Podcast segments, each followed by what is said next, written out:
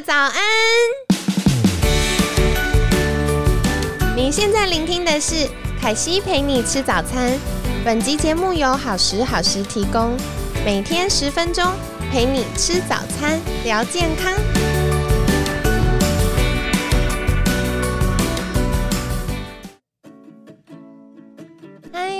来到凯西陪你吃早餐，我是你的健康管理师凯西。今天呢，邀请到功能医学界的男神欧汉文医师。大家好，凯西好，我是欧汉欧医师，但不是男神。欧 医师太客气了。那我呃，其实也简单帮欧医师介绍，就是昨天我们有聊到欧医师的专长，其实在呃肠道保健，然后特别是 CBO，然后再来也跟呃免疫有关，自体免疫疾病啊，或者常常过敏的朋友。其实也会常常麻烦到欧医师协助。嗯，那在聊今天的话题开始之前，是不是简单请欧医师介绍一下到底什么是 CBO 啊？哦，好啊。那 CBO 的话，其实它是英文字的一个缩写啦。那它的话呢，第一个它是 SIBO，那 S 的话是小肠，英文的缩写叫 Small Intestine，然后。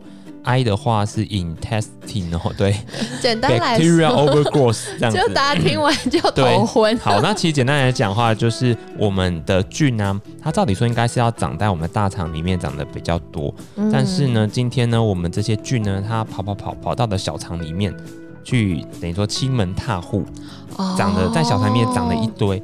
那长了一堆之后呢？其实照理说，小肠是我们身体消化食物最重要的地方。对对，那如果说这些这些细菌它跑到的小肠去之后，它就开始去偷我们的食物。好坏，很坏。对，它偷了食物之后呢，它偷还不打紧，它还产生了一堆气体。那产生一堆气体，就会让你觉得说，怎么整天就是肚子都胀胀的，然后会打嗝，或者说你甚至排气会排的比较多。我常常遇到女生啊，瘦身就全身都瘦了，就剩一个小腹圆滚滚。嗯，是。然后一问之下才发现，她常常胀气或便秘，然后肚子就一直消不下去。对，没错，这个就有可能，蛮有可能是 SIBO 的问题。对。哦，是。所以简单来说，SIBO 就是小肠菌丛过度增生的状况。是，没错。嗯。好，所以跟大家分享一下，大家一直想说，嗯，SIBO 是什么？就是这个啦，就是。不应该跑到小肠的坏菌跑过去了。对，跑过去。对，那但它也不一定是真的坏菌哦，它有可能是好的菌，只要长太多了，太疯狂了。对，太疯狂那样，就是已经打破天平的两端这样。哎，那这样我想顺带再请教，就是益生菌啊，大家常常觉得吃一颗好像没有什么效，那如果一次吃很多颗，这样也会不会容易引发这个状况？对，这个也是有可能的。哦，对，所以其实基本上来说的话，有时候我们在跟我们的病人或客人在做一些喂教的时候，我常会跟他讲说，哎，其实如果你要吃益生菌的话，我会建议说你我们可以每个月轮替。就比如你今天买 A 牌的，明天是买 B 牌的，这么有趣。对，因为其实我们就可以让我们肠道里面重新认识不同的菌，就你不要一直每天都吃 A 牌，然后吃到 A 牌的菌长了一堆这样子。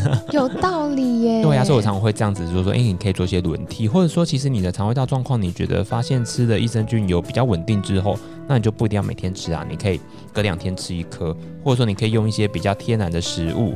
那一些发酵的，比如说不管是泡菜，或者是我们的优酪乳、优格等等，对，其实都可以用一些比较天然的方式，这样子，嗯，哦，这样子。好，所以各位听众可以再去听我们其他集的 podcast。其实，呃，瑞涵营养师瑞瑞他也有跟大家分享一些关于肠道保健还有呃优格的话题。对，然后再来，接下来我们会邀请就是 Donna 营养师。那 Donna 营养师他也会跟大家分享，就是。自己做优格，嗯是，嗯这也是蛮有趣补充好菌方式，没错。好，那接下来呢，今天要延续就是饮食的话题跟自体免疫疾病话题，想要请教欧医师的就是，如果今天有自体免疫疾病啊，到底哪些东西不能吃，或者是再往前一步，我怎么知道我不能吃这些东西？好，那在回答凯西的问题之前，想问想。想帮大家解点惑了，大家想说，哎，为什么自己免疫总是有些东西不能吃？对，而且清单还不少，对，清单还不少。对，那其实呢，这个源头是因为说，目前的研究发现说，人体其实最大的免疫系统就是在肠道里面。哦，对，那可能自体免疫疾病呢，有一部分发生的原因，其实就是因为肠道的一个免疫系统出现问题，他身体里面嗯就制造了很多有的没的抗体。那像我昨天在节目里面讲的，说看到黑影就开枪。对对，那其实这个原因就是因为我们自己去乱吃，或者吃到一些嗯我们身体自己本身就会过敏的食物。哦，对，然后的话，它就会造成我们体内来讲的话，免疫系统产生一些负担，那它可能就跑去攻击我们的免疫系统，造成自体免疫疾病。对哎，可是我想要请教，很多朋友就会说，我以前吃什么，比如说以前喝牛奶不会过敏，为什么后来喝牛奶就会过敏？对，那个其实就是等于说，我们后来的肠道的免疫系统已经失调了。那会产生这些免疫系统失调的话，其实有很多原因，譬如说像我们的一些压力啦，那或者说我们一些荷尔蒙的失调，对，或者是我们身体里面正在发炎，那其实这些都会让我们肠道里面出现一些问题。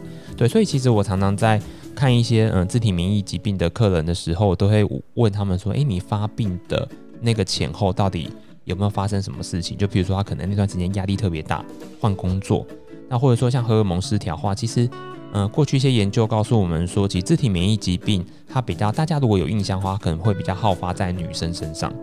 哦，这样子啊？对，其实女生的比例是比男生高的。哇，那。第二个的话，就是说，因为他们发现自体免疫疾病的话，最常会发生在就是女生荷尔蒙波动的时候。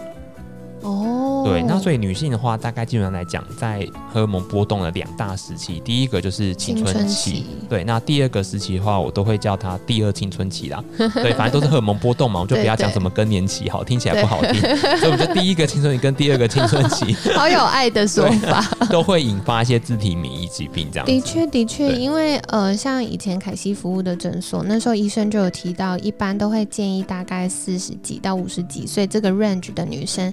要去打一些呃红斑性狼疮预防的疫苗。嗯，是对，所以其实是跟他们那时候接近，就是第二青春期跟年纪有关。对，它就是等于说，因为荷尔蒙的波动会造成的，所以常常大家的印象就会发现说，哎，好像红斑性狼疮的女生好像很多都是十几岁、二十几岁，对，很年轻，很年轻就会发病。那另外一个发病高峰期就是在四五十岁的时候，对，然后我们发现，哎，那时候甲状腺怎么突然抗体很高，然后常常会有很多内分泌科的医师就跟你讲说，没关系啊。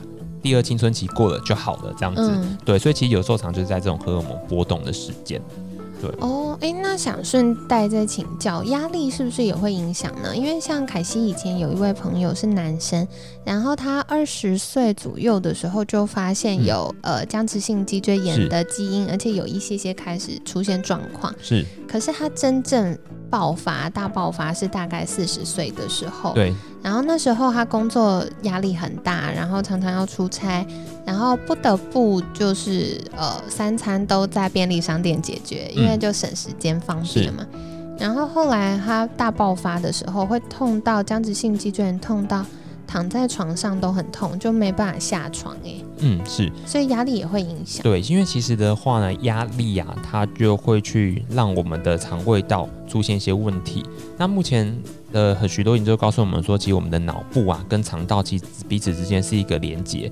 那等于说，当压力大的时候，那我们肠道的话，它的蠕动就开始变慢，那你的消化就会开始变差，所以这些食物就待在肠道里面待的比较久。那待的比较久的时候，就比较容易去刺激我们的肠胃道，那所以造成一个现象叫做肠漏症。哦，肠漏症是什么呢？肠漏症的话呢，基本上来讲话，就说其实原本，嗯，在我们的肠道里面是每个细胞都很紧密的结合在一起，那所以他们就是彼此相亲相爱，就连在一起这样。那肠漏症一直就是说他们开始感情变得不好，他们就开始分开了，然后中间就出现一些漏漏洞，所以这些食物，你看，就说两个人开始中间出现点。裂痕的时候，是不是就有第三者会趁虚而入？所以这些食物呢，就趁着这些小漏洞的时候就钻过去了啊，那钻掉到身体里，对，掉到身体里面去，然后去刺激到我们的免疫系统。那刺激到免疫系统之后，身体就会出现对抗这些食物的这些抗体就跑出来。那对抗这些食物的抗体呢，它就又有可能会去攻击到我们的身体组织，造成自体免疫疾病。哇，好，我决定明天再开。一集 拜托欧医师来分享，我觉得这个议题好有趣哦。是啊，你是对于两个人分开的这个议题比较兴趣？那我们可以去听另外一个 podcast，两两性关系。好，哎，那其实说回来，营养也会影响，对不对？对，因为那时候我朋友他就说他都吃便利商店食物，我直觉想的就是可能加工食品比较多，然后营养素可能摄取不足。那像刚刚欧医师提到肠漏症，是不是也会呃增加这些恶化的状况？对，没错。那因为其实的话，我们常常在讲说肠漏症，或者是说有些叫食物过敏。对对，那这些东西都会很容易去刺激到我们的肠胃道。那再加上话，其实这些加工食品，因为里面其实可能含了许多种化学的添加物。对，那个我都开玩笑说那是呃买到赚到，买买一个饭团会附带很多东西。因为我每次 就是比如说好买饭团，或是甚至你在超商买一个泡面等等，那你可能翻过来就看到哇满满的化学名词，我都不知道我到底在吃化学汤还是在吃饭这样子。真的 化工厂对化工厂这样对。那所以呢，其实这些添加物。话都有可能去造成身体的一些负担，刺刺激到肠胃道。对，那再加上的话，其实，在超商我们的选择会比较单一一点点呢。对，虽然说现在其实超商有很多很多种类的食物，对，还有常出什么联名款之类。然后，但是，嗯，其实大家可能会去超商会选择的东西，大概就是那几项。对，所以当饮食比较单调的时候，就会让身体一直去接触到这些东西，所以你就很容易会对它产生一些过敏的问题。哦，所以饮食单调，像我有一些朋友，他们就会说，他可以每天中午都去同一家店，然后点同样的餐，这样也是不行的，对不对？对，就等于说，如果说你的肠胃道是健康的话，基本上就没什么太大问题啦。对，那像刚刚凯西的朋友，如果说他基本上来讲，因为他那一段时间是压力比较大，对，那每天都吃很单调的东西。所以他那时候，他那个那一段时间，他的肠道其实就会很讨厌这些东西，就会对他们产生过敏。对，原来如此。是。哎，那再说回来，就是自体免疫疾病的部分啊。嗯。那大家要怎么知道，就是哪些东西不能吃，或者是发病期的时候要特别留意什么呢？OK，那基本上来说的话，因为其实我们的目前的研究发现说，其实某一些食物它特别会造成一些自体免疫疾病的问题。哦，像是什么呢？像譬如说，像是。大家可能听了会觉得很伤心难过。第一个叫麸质类的，麸质是什么？要不要跟大家分享？呢，它其实就是说，所有从面粉里面做的东西都不行。对，然后糖果、饼干、蛋糕、面条、蛋饼、三明治，没错。对，因为常常有些病人就跟我讲说，哦。面粉做的很简单，我不要吃蛋糕、面包就好了。我说没有，包含像面条、包子、馒头、水饺、馄饨等等，全部都不能吃。这样，然后他们就瞬间崩溃在旁边昏倒，这样。对，会立刻昏倒，特别是早餐，早餐好常踩雷哦。是没错。那其实呢，我们说好这种小麦面面粉类制品可能会比较常见。再来的话呢，蛋跟牛奶。哦，都是早餐，都是早餐的，对。然后就有人听完之后，他说好，他决定开始做一六八断食，不吃早餐。是，然后再来的话呢，其实有一些就是比较常见的，就是叫做茄科类的植物。哦，茄科类像是有什么？茄科类的话，当然就是说顾名思义茄嘛，所以就像是我们的番茄啦，或者是我们的茄子。哦，对，对，这些都比较不能吃。那再的话，像是一些青椒类。各种椒，对各种椒，花椒等等，辣椒，其实这些都算是所谓的茄科类的植物。哦，那再来就是一些种子比较大的，比较大颗，像是比如说像是我们什么皇帝豆，那或者是说黄豆等等这种。豆看起来比较大颗的，哇天哪，那听起来都是很营养的东西。对，那因为呢这些东西的话，目前研究发现说吃到身体里面去之后，那因为身体产生的抗体，它攻击它的抗体又会去跟攻击我们组织的抗体很接近。嗯，对，那所以的话，它就会去攻，等于说变相去攻击我们的组织，这样子造成一些自体免疫疾病。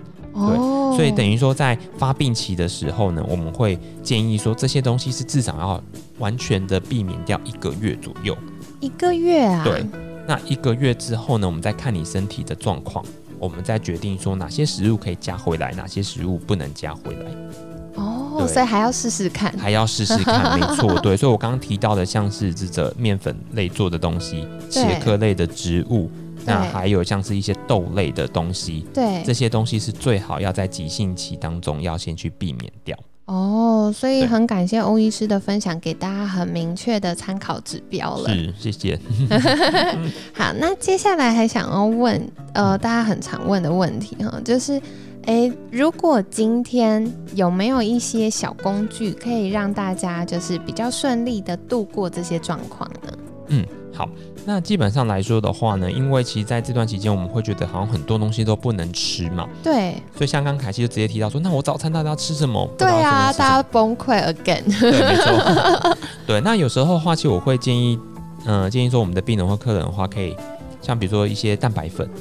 它是可以拿来做取代的，因为你真的不知道该吃什么。但蛋白粉的话，你又要特别去注意，说不要去选到就是有一些大豆蛋白。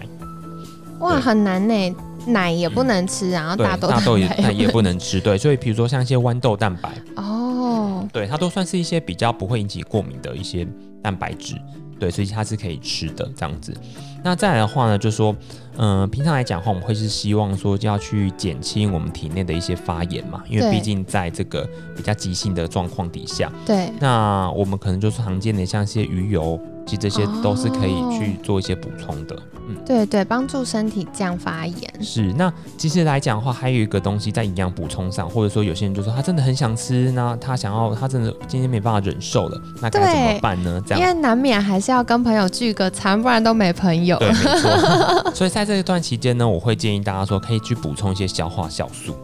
哦，对，因为消化酵素基本上来讲，就是去替我们体内可以把这些食物赶快把它分解。那把它分解之后，就可以赶快去吸收到我们身体里面去。所以呢，其实有很多消化酵素的话，其实是可以去帮我们赶快把食物分解掉。你就不会在体内待太久，它就不会诱发这些免疫系统产生一些反应。对，所以其实像有些人说他真的受不了，我一些客人就跟我讲说，他受不了，一定要吃个面包，吃了面包之后赶快后悔，赶快吞两颗专门分解小麦的酵素，这样，然后之后就觉得嗯，好了，比较舒服了，这样。是，凯西必须默默举手，这就是我曾经做的事。没错吧？对对，因为。呃，肤质过敏真的是蛮明显的，然后它会对身体造成一些影响。然后我觉得特别听众朋友很多是女孩子，嗯，可能呃没有自体免疫疾病，但我们就会发现肌肤的状况开始保水度下降啊，嗯，然后光滑的程度也没有那么好。是，对，所以呃，我之前跟朋友聚餐的时候一样，就是带出门，是，然后吃完立刻退，立刻退。好，那只是说给大家一点小补充了，就是说肤质这个东西呀，就是说这种小麦类的东西。我们是一些研究发现说，美国来的小麦它比较会诱发这些问题，因为其实这跟食品加工业会有一些关联性。哦，这样子。那如果说你的小麦来源是来自于欧洲的面粉或者是日本的面粉，其实就会比较好一点点。哇，好棒哦！对，这其实的话，就是我分享给大家一个经验，就是说，其实之前我们都会邀请一些国外的讲师来台湾演讲，当然说现在疫情就不行了，这样那。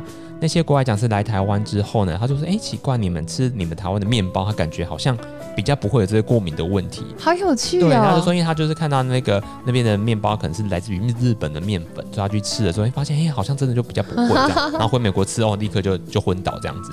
哦，原来如此。然后我再分享我自己本身小经验，就是说我去国外的时候，然后看到那个早餐就吃那个杯狗，然后就很拿着杯狗一吃，然后我在美国那几天就是狂冒痘痘这样。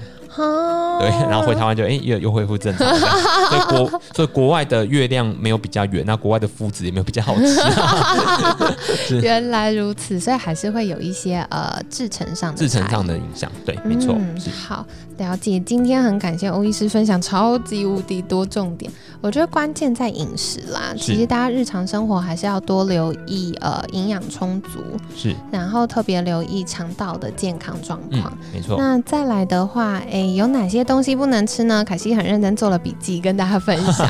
首先就是各种小麦制品。对。那嗯，像刚刚欧医师有提到面粉做的东西，比如说像是呃面包啊、三明治啊这种早上会碰到蛋饼皮。那再来面条、馄饨、水饺的皮。嗯。然后或者是糖果、饼干、蛋糕，这就不用讲了啦，精致食物，然后也是大地雷。那呃，如果如果真的是肠漏症很严重，然后自体免疫疾病很严重的话，凯西额外想补充一个，就是可能有一些浓汤或者是酱油，嗯，大家可以再留意。那有没有需要避的这么严格？凯西会建议还是咨询专业医师。嗯，对，对，就是如果没有必要的话，也不用这么严格啦，不然人生太痛苦。好，那再来的话，奶蛋也是常常遇到的。嗯，还有茄科，茄科是什么呢？就是各种茄子类。嗯，对，然后茄子啊，番茄啊，然后或者是呃各种椒，甜椒，青椒、辣椒、花椒，然后再来的话就是呃比较大的种子，一般就是会遇到像黄地豆啊、黄豆啊这些大的种子，都要多留意。那呃如果像黄豆的话，其实也会建议催芽，催芽之后它里面凝集素就容易造成我们身体不不适应的这些状况或发酵。都可以大幅降低。对，所以就说，如果说真的今天想要吃一些豆类的话，我们会建议要浸泡了。那浸泡隔夜之后，让它把一些我们它里面有些东西叫凝集素，对对，那这些东西去把它。的一个等于说成分去把它冲冲淡一些些，这样可能也会比较好。嗯，好哦，所以跟大家分享一些小撇步。那再来关于日常可以使用的小工具呢？因为刚刚听到很多都是呃蛋白质的来源，是。那再来的话就是很多也是早餐的来源，所以我们。大家就觉得天哪，早餐好困扰。那其实可以考虑使用蛋白粉，特别是豌豆的蛋白粉，可以避开一些我们前面提到过敏源。对，那再来帮助身体消炎的，像是鱼油，或者是帮助我们把这些食物透过小剪刀剪小小的消化酵素，也是非常好的。然后非常感谢欧医师给大家一个解方，或许可以试试看欧洲或日本的小麦，嗯，是因为制成上的差异，有可能可以降低我们不舒服的状况。嗯，对。那我这边再做一点小小补充好了，就是说可能有些人会跑去吃所谓的无麸质的饮食，对对。那大家可能要特别注意，就是说其实我觉得目前来讲，话有些无麸质的面粉，它很多都是用玉米淀粉去做的。那但是玉米淀粉里面，目前玉米很多都是基因改造的。嗯，所以它也可能会产生一些免疫系统的问题，所以这个要特别注意。对，我觉得一个是玉米淀粉，然后另外一个是坚果粉，嗯，因为坚果它本身的油脂比较怕光、怕热、怕氧化，嗯，是。然后磨粉的过程当中，它又更容易加剧这些氧化的过程，所以呃，如果不是大量使用，那建议每次都买小小包，赶快用完了。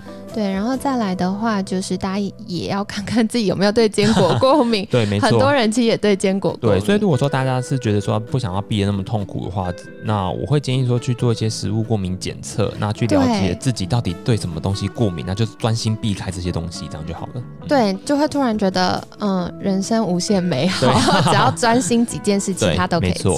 对，那回到无麸质饮食的话，其实凯西觉得生在台湾很幸福。嗯，我们能选择的食物。很多特别主食类，像米就可以。对对，然后或者是一些像南瓜，然后地瓜，嗯，它其实都是可以替换的选项。对，没错。好，希望今天饮食的部分给大家一些解答喽。那也想要请教欧医师，就是如果大家想再获得进一步资讯，可以到哪里找到您呢？嗯，好，那我自己本身有一个粉丝页，那大家可以在 FB 搜寻欧汉文医师功能医学。那其实就可以找到我的粉丝页，上面有满满的资讯。对，那或者是说呢，嗯，在那个搜寻引擎上面找欧汉文医师的话，其实也会有个人的网站。对，那再来的话，就说，嗯，我目前是有在汉氏诊所看诊。那如果大家真的有对于自体免疫疾病或是肠道健康，那想要咨询我的话，就是欢迎打电话过来预约时间。好的，非常感谢欧医师今天的分享。那大家也别忘了在留意功能医学教育中心，关于五月十五、十六号在台中有功能医学的入门课程，那相关报名资讯就再到粉砖上留意喽。那今天很感谢欧医师的分享，每天十分钟，健康好轻松，凯西陪你吃早餐，我们下次见，拜拜，拜拜。